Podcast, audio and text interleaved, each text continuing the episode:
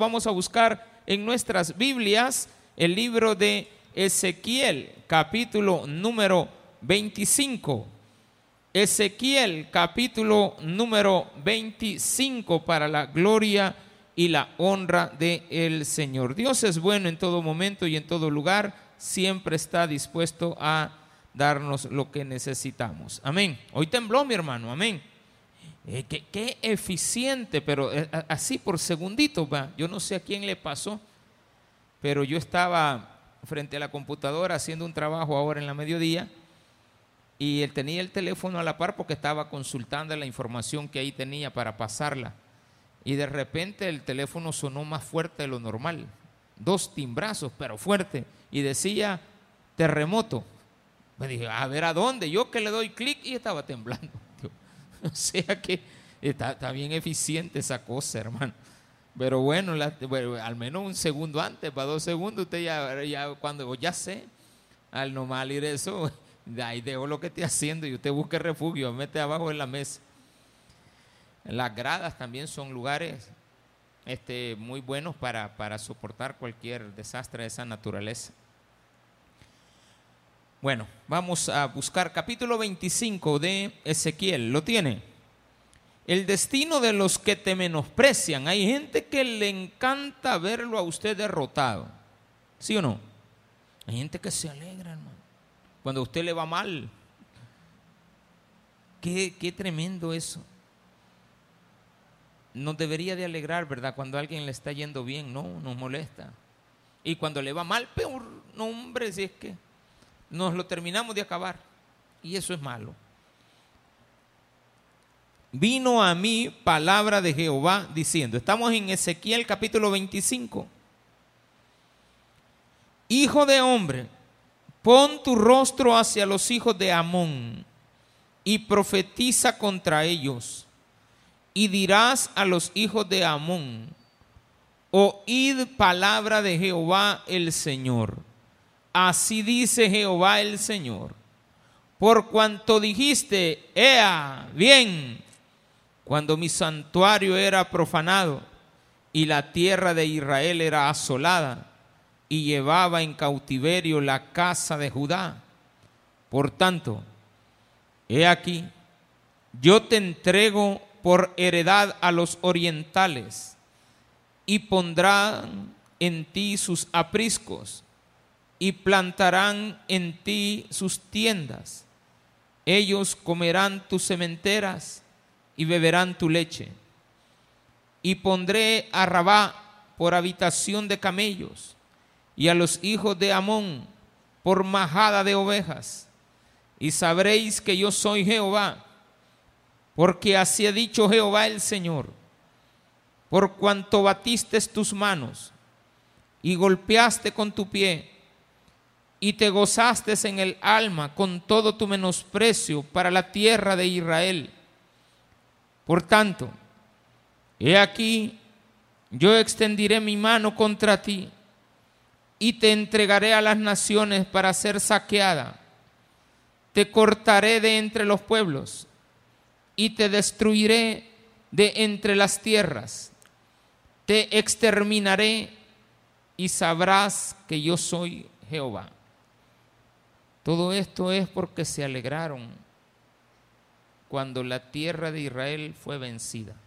Oremos al Señor. Padre, gracias te damos por la oportunidad que nos das en el día de hoy de tomar en cuenta tu palabra y darnos cuenta que no podemos nunca, jamás, alegrarnos por el mal del otro. Gracias por enseñarnos que aquellos que se alegran del mal que nos pueda llegar a causa de nuestro pecado, también tendrán una paga. En el nombre de Jesús. Amén. Y amén. Gloria a Dios. Esta historia de,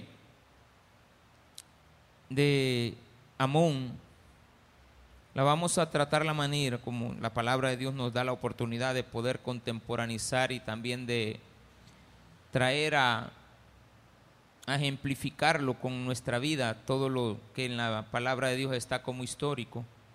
No vamos a dejar ir la oportunidad para hacer ver que estos pueblos evidentemente fueron rebeldes. Amón en esta ocasión hay que identificarlo con un país que hoy usted en el mapa lo va a encontrar como Jordania. ¿Ha oído hablar de Petra? Nos mencionan que Petra es una ciudad muy hermosa. Ah, pues, los habitantes de Petra, también donde está este, las tierras donde dejó Dios a Moisés y dijo Moisés, mira la tierra prometida, pero no entrarás a ella. Y lo dejó en un lugar, pero preciosísimo. O sea, quiero decir con esto lo siguiente, que Jordania es un país muy bello, muy bonito, de quizás, por lo que Dios me ha dado a mí la oportunidad de conocer algunos lugares, Jordania es un bellísimo país. Hasta incluso hasta el desierto es bonito de Jordania. Tiene árboles eh, secos, pero tiene, pero muy, muy bien alineaditos, bien bonitos. Mucho animal de pasto. Eh, no tienen agua. Es un país que solo tiene el 2% de agua en todo, el, en todo el territorio. Y la tienen en la parte sur. Imagínense, tienen que llevar el agua hasta la parte norte y la sacan mucho de la, de la nieve que cae, que hay en los, en los montes que están en, en más, más allá de la, de la frontera. Esto nos da a entender algo, que hay cosas que a pesar de que la Biblia nos menciona que van a suceder, algunas han sucedido y otras no. Pero aquel, y el, el caso de esto es que los hijos de Amón, se burlaron de los hijos de Israel cuando los hijos de Israel fueron llevados cautivos. La historia la plasma el mismo pueblo de Israel, David, la plasman los salmistas de las historias de, claro que David ya había fallecido en esta época, pero los amonitas venían alegrándose de el mal que le iba a los hijos de Israel. Eso es idéntico cuando a ti te va mal y alguien se alegra. Tienes un fracaso amoroso y alguien se alegra. Te quitan del trabajo y se alegran. Y a veces dicen, hoy sí vas a ver lo que es bueno. Y se mofan y aplauden, ea, y baten las manos. Ea, bien, qué bueno lo que le ha pasado. Y eso no es correcto. No nos podemos alegrar nunca del mal ajeno. ¿De acuerdo? No podemos estar alegres porque a una persona le está yendo mal, porque un hogar, porque ha fracasado, porque hay gente que quiere que los hogares fracasen. No nos podemos alegrar cuando a una hija o un hijo le ha ido mal con la mujer o el marido con el que se fue a meter y nosotros a pesar de todo se lo advertimos. Usted le advierte a su hijo, mira hijo, esto no lo hagas y después le va mal. Usted lo único que tiene que hacer es, mira, te lo dije, pero no alegrarse. No sé si entiende el nivel. Usted tiene que saber identificar que le dijo a alguien y le advirtió. Si ese alguien le fue mal, no se alegre. Simplemente, si tiene la oportunidad de que él lo reconozca y le digo, mira, discúlpame, tú me lo advertiste, eh, me fue mal y tenías razón. Ah, ya ves, yo te lo dije, ah, está bueno que te esté. No, no, no. No, jamás. Yo creo que usted no puede desear eso ni, para su enemigo, pero hay gente que lo hace. Y Amón lo hizo.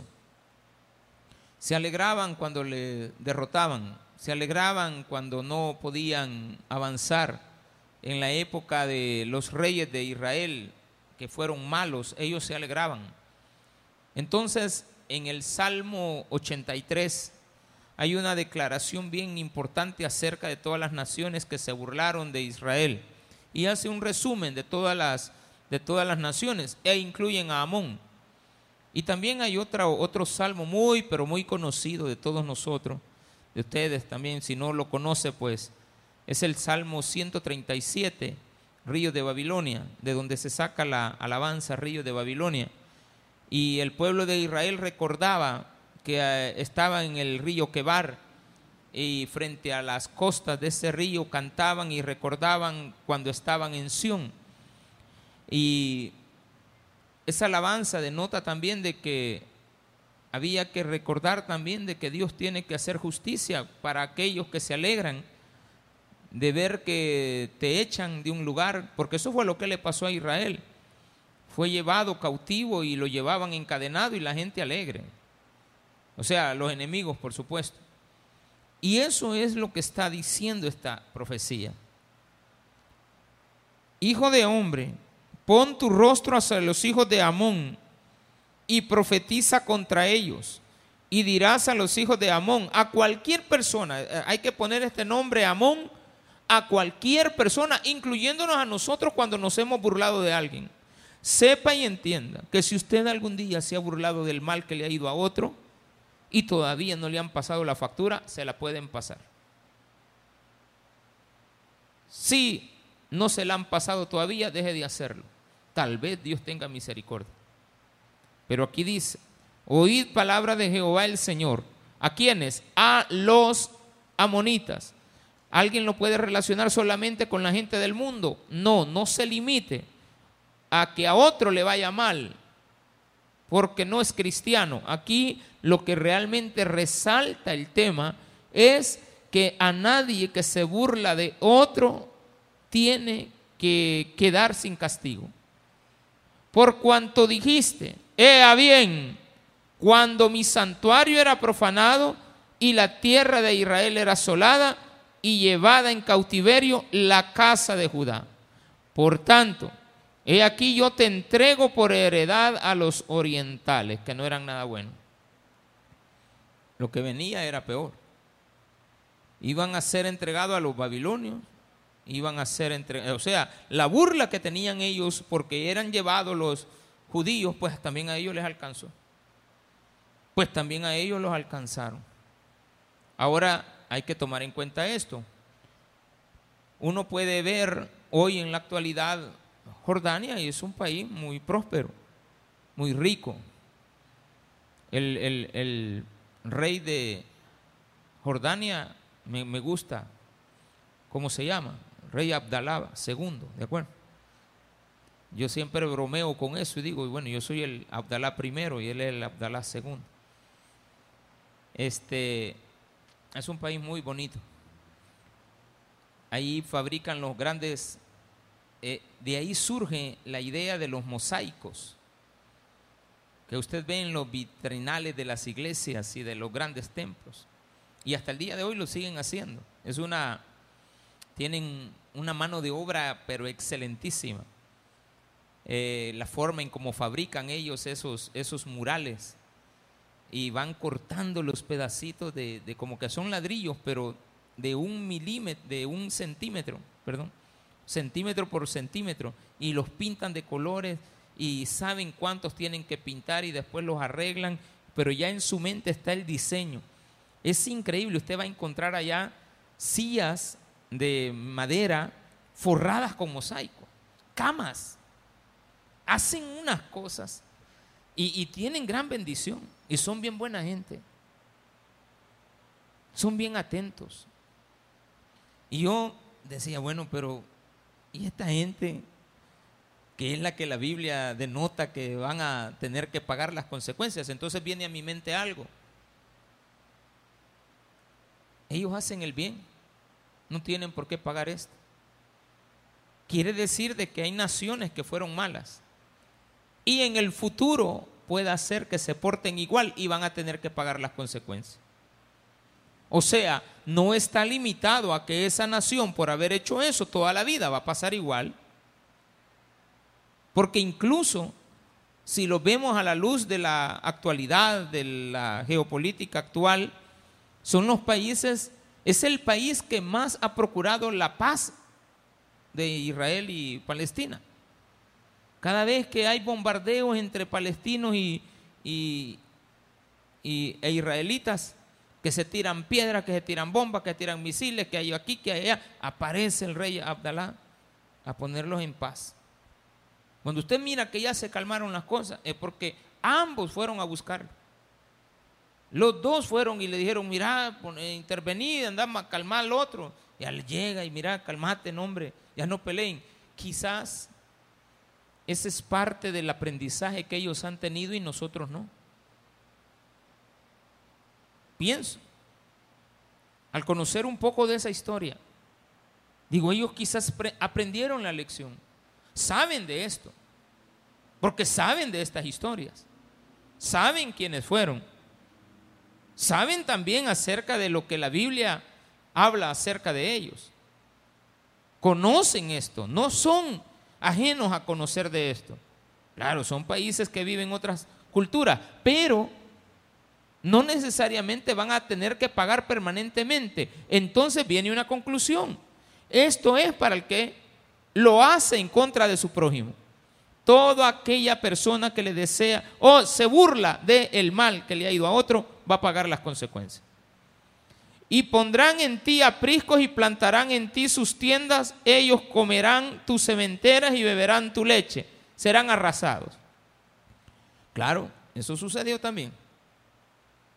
Cuando llegaron los pueblos, los nómadas que vivían ahí y después fueron atacados principalmente por los pueblos árabes en el futuro, o sea, la, la actualidad, hace unos 600 años, fueron barridos totalmente.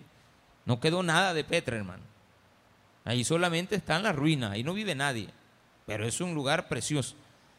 Porque así ha dicho Jehová el Señor, por cuanto batiste tus manos y golpeaste con tu pie y te gozaste en el alma con todo tu menosprecio para la tierra de Israel. Alegrarse del mal, batir las manos, alegrarse con eh, regocijo, te gozaste en el alma. Hay gente, hermano, que disfruta el mal ajeno. Así es de que si hay alguien que de usted se ha burlado, lo ha menospreciado, esa persona va a pagar. Pero me preocupa más que seamos nosotros, como cristianos, los que nos alegremos del mal de otro. Ni se lo desee, ni se lo procure, ni se lo haga. Porque estos se alegraban de lo mal que les estaba viendo, con solo que se alegre. Ellos no lo habían hecho el mal. Claro que también en algunas ocasiones sí peleaban y se discutían y hay unas grandes matanzas que habían. Usted sabe que la Biblia es una, es una historia de muchísimos años que nos tiene que relatar las, las guerras que han existido.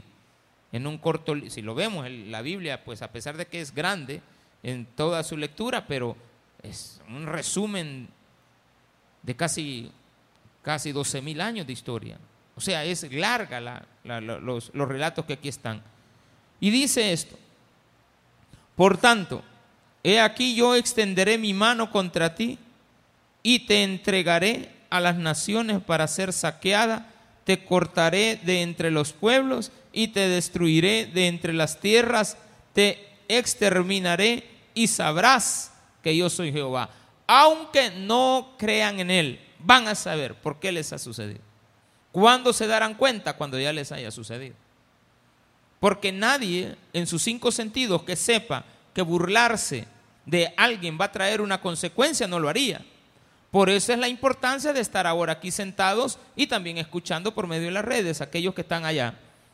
Pero lo importante es de que hoy estoy anticipadamente conociendo que no me debo de burlar de nadie.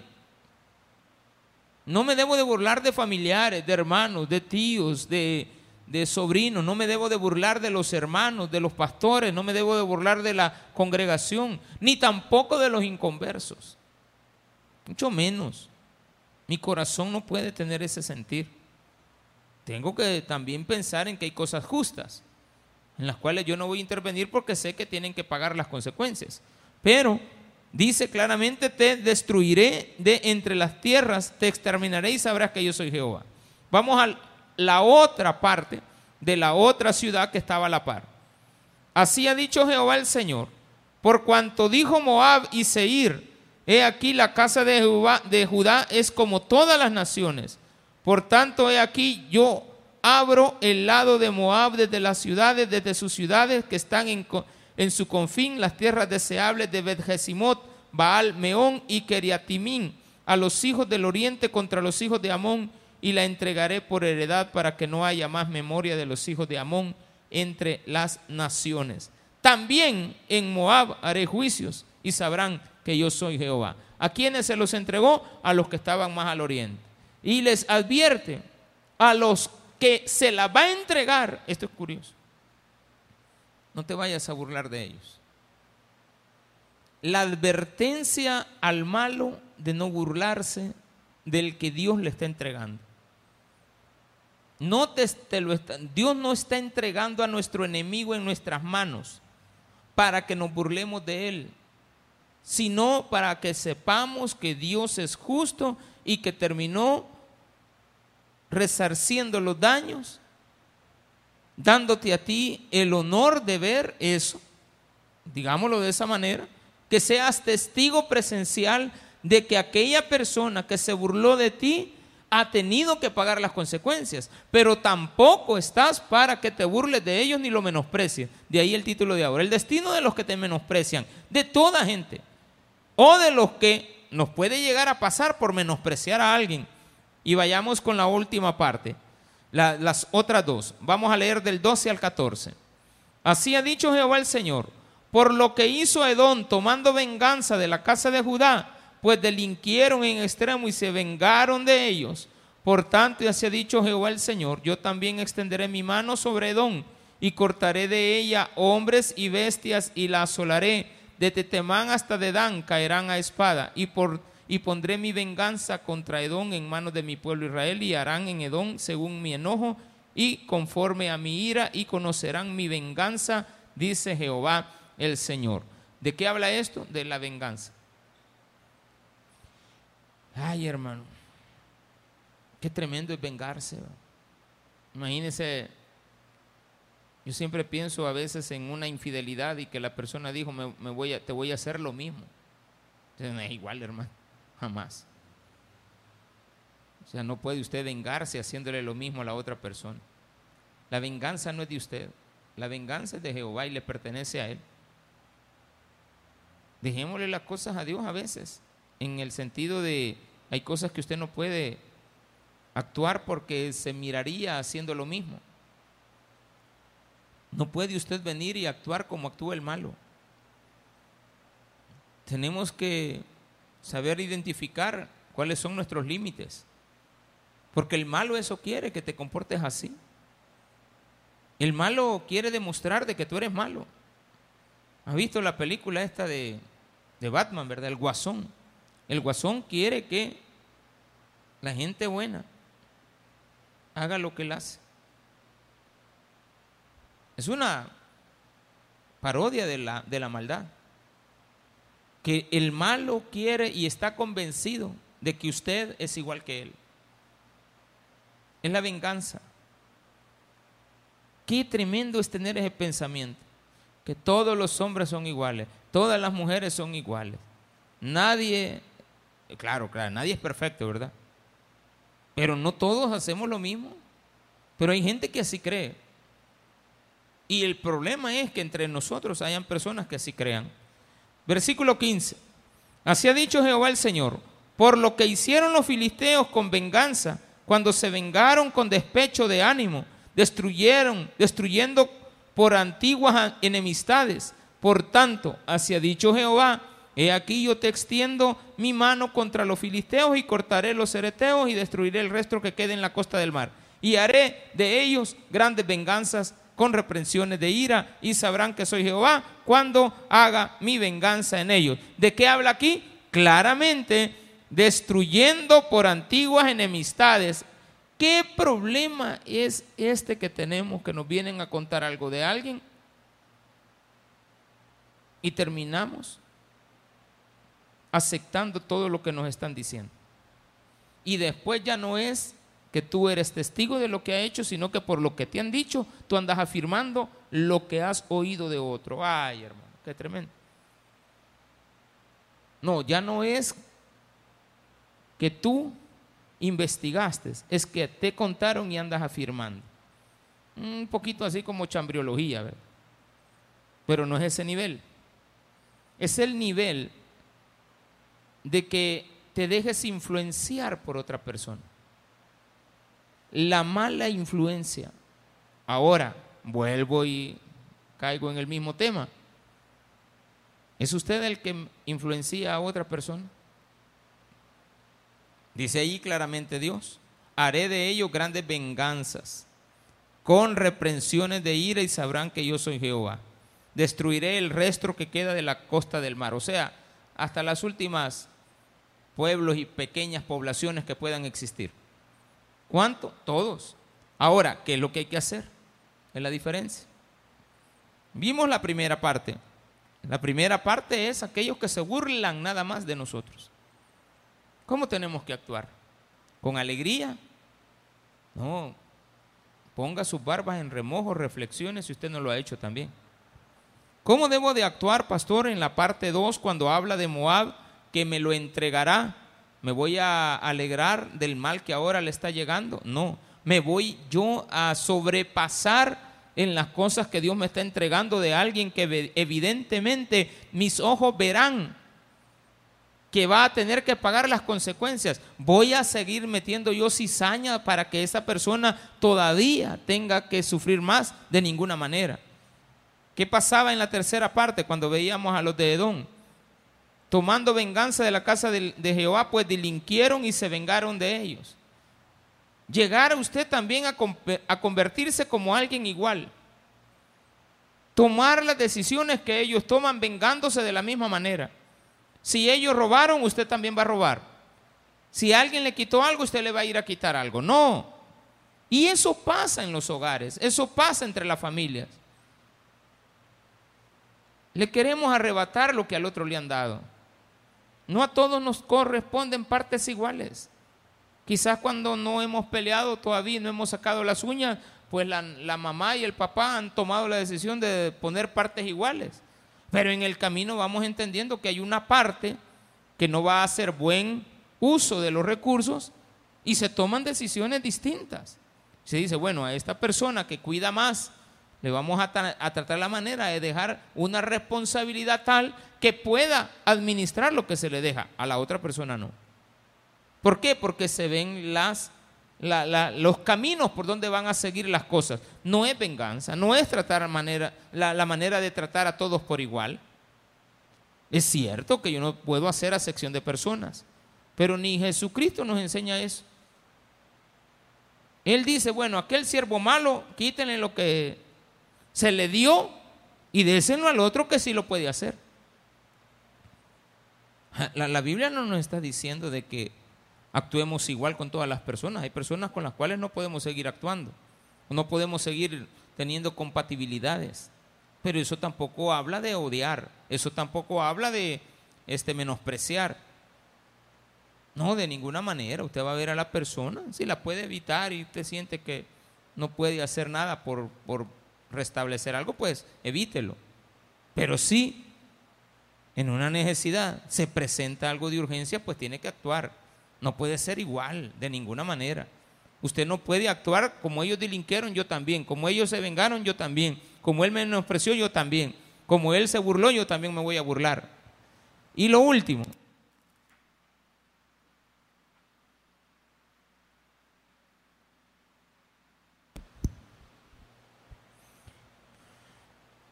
Versículo 15 cuando se vengaron con despecho de ánimo, destruyendo por antiguas enemistades. Cuidado con esto de la influencia. Entonces tendríamos cuatro puntos. La influencia, hermanos, es algo que daña demasiado las buenas amistades, corrompe las buenas costumbres, nos aleja de personas buenas. Hay personas de las que usted se tiene que alejar Hace poquito acabo de estar hablando con un pastor y su esposa. En una carrerita nos vimos y así, pero que ya veníamos y, ay, ¿qué tal? ¿Cómo está? Y nos entretuvimos un poquito hablando. Y le agradecí bastante a la persona, porque le digo, las cosas que usted está diciendo son el tipo de personas a las cuales nos tenemos que acercar. ¿Qué tipo de personas? Positivas, de buen ánimo, de buenos sentimientos, que luchan en la vida. Usted vino, no sé, los que vinieron ayer y les pasamos un video de una muchacha que no tiene brazos y que puede pintarse, que puede encender los fósforos, que puede servir té, que puede, con los pies. Con los pies enhebra una aguja, hermano. Con los pies agarra un libro, lo abre, lo escribe en él. Sirve la taza de té, toma.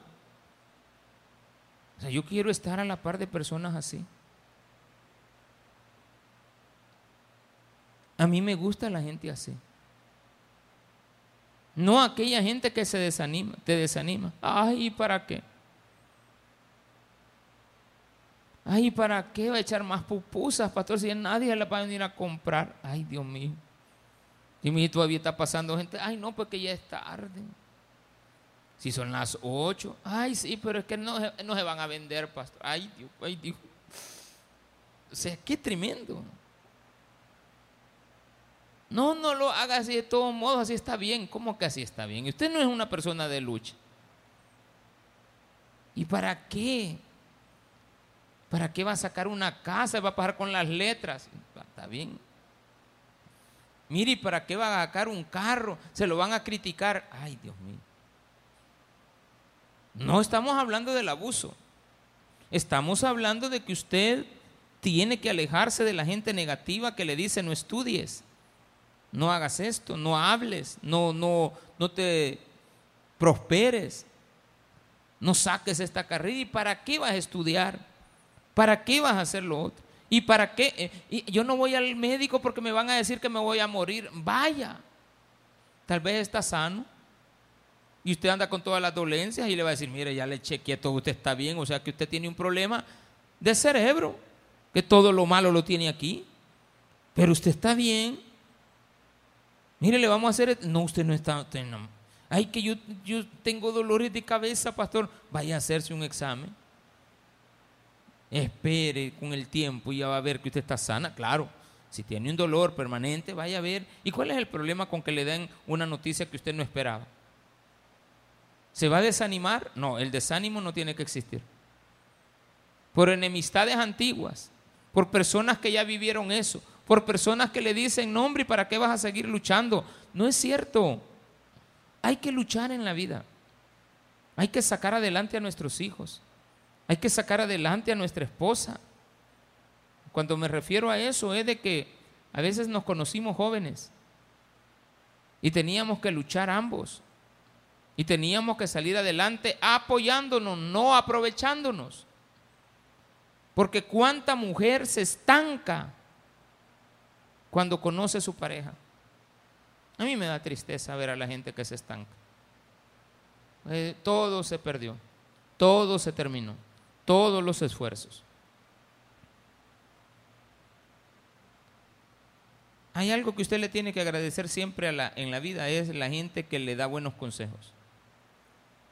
No hay mejor cosa. Claro, hay gente que no se los da porque no sabe si usted los va a recibir, pero en un momento determinado en la vida le dicen, mira, esto tienes que hacer, esto tienes que invertir, haz este trabajo, te va a ir bien, a mí me va bien haciendo esto, me gustaría que tú también lo hagas. No, pero es que no. Hay gente que es que no se vende. Viene otro y dice, en un negocio cualquiera, pastor, he vendido solamente 10 dólares. Bueno, pero ya vendió 10. Ya ganó. ¿Y cuánto, cuánto le pagan por esos 10? 10%, eh, ya ganó un dólar. No lo tenía en la bolsa. O ya tiene el dólar de las tortillas. Es que solo eso es suficiente. 50 de tortilla y un aguacate, ya la hizo. ¿O no? Tres tortillas en la mañana de la mitad del aguacate y las otras tres tortillas en la tarde con la otra mitad del aguacate. Ya se hartó desayuno y almuerzo. En la tarde vamos a ver qué comemos. Ya en la noche venda otros 10 dólares para ganar otro dolarito. Eso es usted solo. Pero de repente nos hemos metido en unos grandes líos económicos que andamos preocupados pidiéndole aumento al jefe. Y le vamos a decir al jefe que nos aumente porque no nos alcanza. ¿Y quién le va a aumentar así usted? Pastor no tiene ahí que me aumente algo. Pastor no tiene ahí que me dé un trabajito. No, trabajito no tengo. Trabajo hay, pero pago no hay. Usted quiere trabajar, trabaje, pero aquí no hay pago. Pastor no tiene un trabajito que me dé, como no, hermano, venga a limpiar todos los ventiladores, ahí hay trabajo. ¿Y cuánto me va a pagar? No, no, trabajo me pidió, ¿te? Yo pagar, ¿cómo le voy a pagar, hermano? Si hubiera, pues sí, va. Claro, se tiene alguien que lo hace. Y hay que exigir. Y hay que pedir. Ay, que el jefe está malo comportándose conmigo, no me quiere aumentar. Si no tiene, no se puede. Estaban vendiendo huevos ahí en los agromercados, agromercados, va. Más de algún alagartado fue a comprar 10 cartones. Al siguiente día estaban pidiendo el DUI, hermano. Y haga cola y solo le vamos a vender uno, porque hay quienes se aprovechan. ¿Vamos a actuar igual? ¿Vamos a actuar como el otro? ¿Haciéndole caso a lo que el otro dice? ¿Tratando la manera de tergiversar lo bueno de la vida? Que el otro no tenga y me voy a burlar porque yo llevo los 10 cartones y el otro no tiene nada. No, no se puede. Hasta en esas pequeñas cosas usted no se puede burlar. ¿Se ha fijado cuando alguien se cae? Y se va de... ¿Quiénes le salen a ayudar? ¿O hay quienes usted se burla? A ver si va. Nos da risa, pues, por, de la forma en cómo, se cae. ¿Y qué dice la gente? No es que yo así me bajo del bus, le va a pasar, hermano. El día que le pase y usted vaya de trompo para abajo, recuérdese que va a meter las manos si hay tierra donde se mete, mire, le va a pasar como una semana doliendo las muñecas de las manos. Si es que las logró meter. Si las logró meter, no se burle. Porque aquí dice Dios, te entregaré a los burladores, te entregaré y te saquearán y te dejarán igual porque tú deseaste eh, o, o, te burlaste del que no lo tenía, de, te burlaste del que yo castigué, porque el pleito aquí está en que Dios ha castigado a sus hijos y nadie se tiene que reír de lo que Dios está haciendo conmigo. ¿Cuántas veces un hermano en la casa se ha burlado del otro hermano que castigaron? ¿Sí o no? Más de alguna vez. Yo tengo una mi hermana allá en Boston. Eh, eh, nos llevamos bien, no hay problema.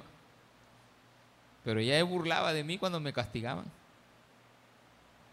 Bien me acuerdo, ah, te estás burlando. Jamás se me va a olvidar y este es chiste para mí toda la vida. El día que mi mamá nos vio peleando, yo tenía como seis años y ella cuatro. Mi hermana, el color de la piel es morenita, morenita, ¿de acuerdo? Bien morenita. Sale a, la tez del color de mi abuelo materno. Él es, un palestino morenito. Ah, pues mi, hermana, mi hermana más o menos le andaba tirando ahí el, el achocolatado. Gracias a Dios mi papá es un poquito chelito, chelito, bien chelito. Entonces más o menos el color como que... Pero le tiró más a lo moreno. Y no estaba, no sé qué estábamos pasando, pero yo me recuerdo que yo no era el culpable. Lo único que como que ya le iba, como que la trinqué y mi mamá se fijó. Ay, Dios. ¿Qué estás haciendo con la niña? Que no es que. No, que ella, que yo, que vos, que va. A los dos los voy a castigar. Ahí en el mesón nos, nos hincó. Y a mi hermana le echó sal en el lomo. Y le puso manteca, así, este, una grasa en el lomo. Eran como las dos de la mediodía, casi llegando a las tres. Y me dijo, vaya, lamele el lomo, me dijo. Ay, Dios y me puso detrás de ella. Y yo le pasé la lengua. Nunca me olvidé. Eh, a eso mi hermana estaba riendo. Se estaba riendo. Ella ahí, hasta que sí quizá le hace. Y después le dijo ella a mi hermana, vaya, ahora te date vuelta, ahora él va a poner atrás. Y me echó la, la sal a mí y me puso manteca. Vaya, le digo, ahora lamele vos y no sale corriendo y todavía no me ha venido a, lamer el, a lamer el lomo. Pues. Me la debe. se sigue burlando de mí porque se acuerda. Se levantó y no quiso. Todavía siento aquí, cada vez que me acuerdo, desde el humo negro, hermano. Si no, qué feo. Por lo menos hubiera sido más clarito, pues, pero no. Negrita. Ella se burla. Pero le digo yo, ojalá no, nunca te vaya a pasar algún día de un accidente. Imagínate que vos vengas detrás de mí y frene el carro y te toque que... Me va, ahí me la voy a desquitar, ¿de acuerdo? No me puedo burlar. No se debe de burlar. Nadie debe de hacerlo. Ni del mal ajeno ni de lo que le vendrá. ¿Qué debemos de hacer los hijos de Dios? Esperar en Jehová. La venganza es de Él. Él es el que arregla las cosas. Él es el que castiga. Usted mejor voltea a ver para otro lado.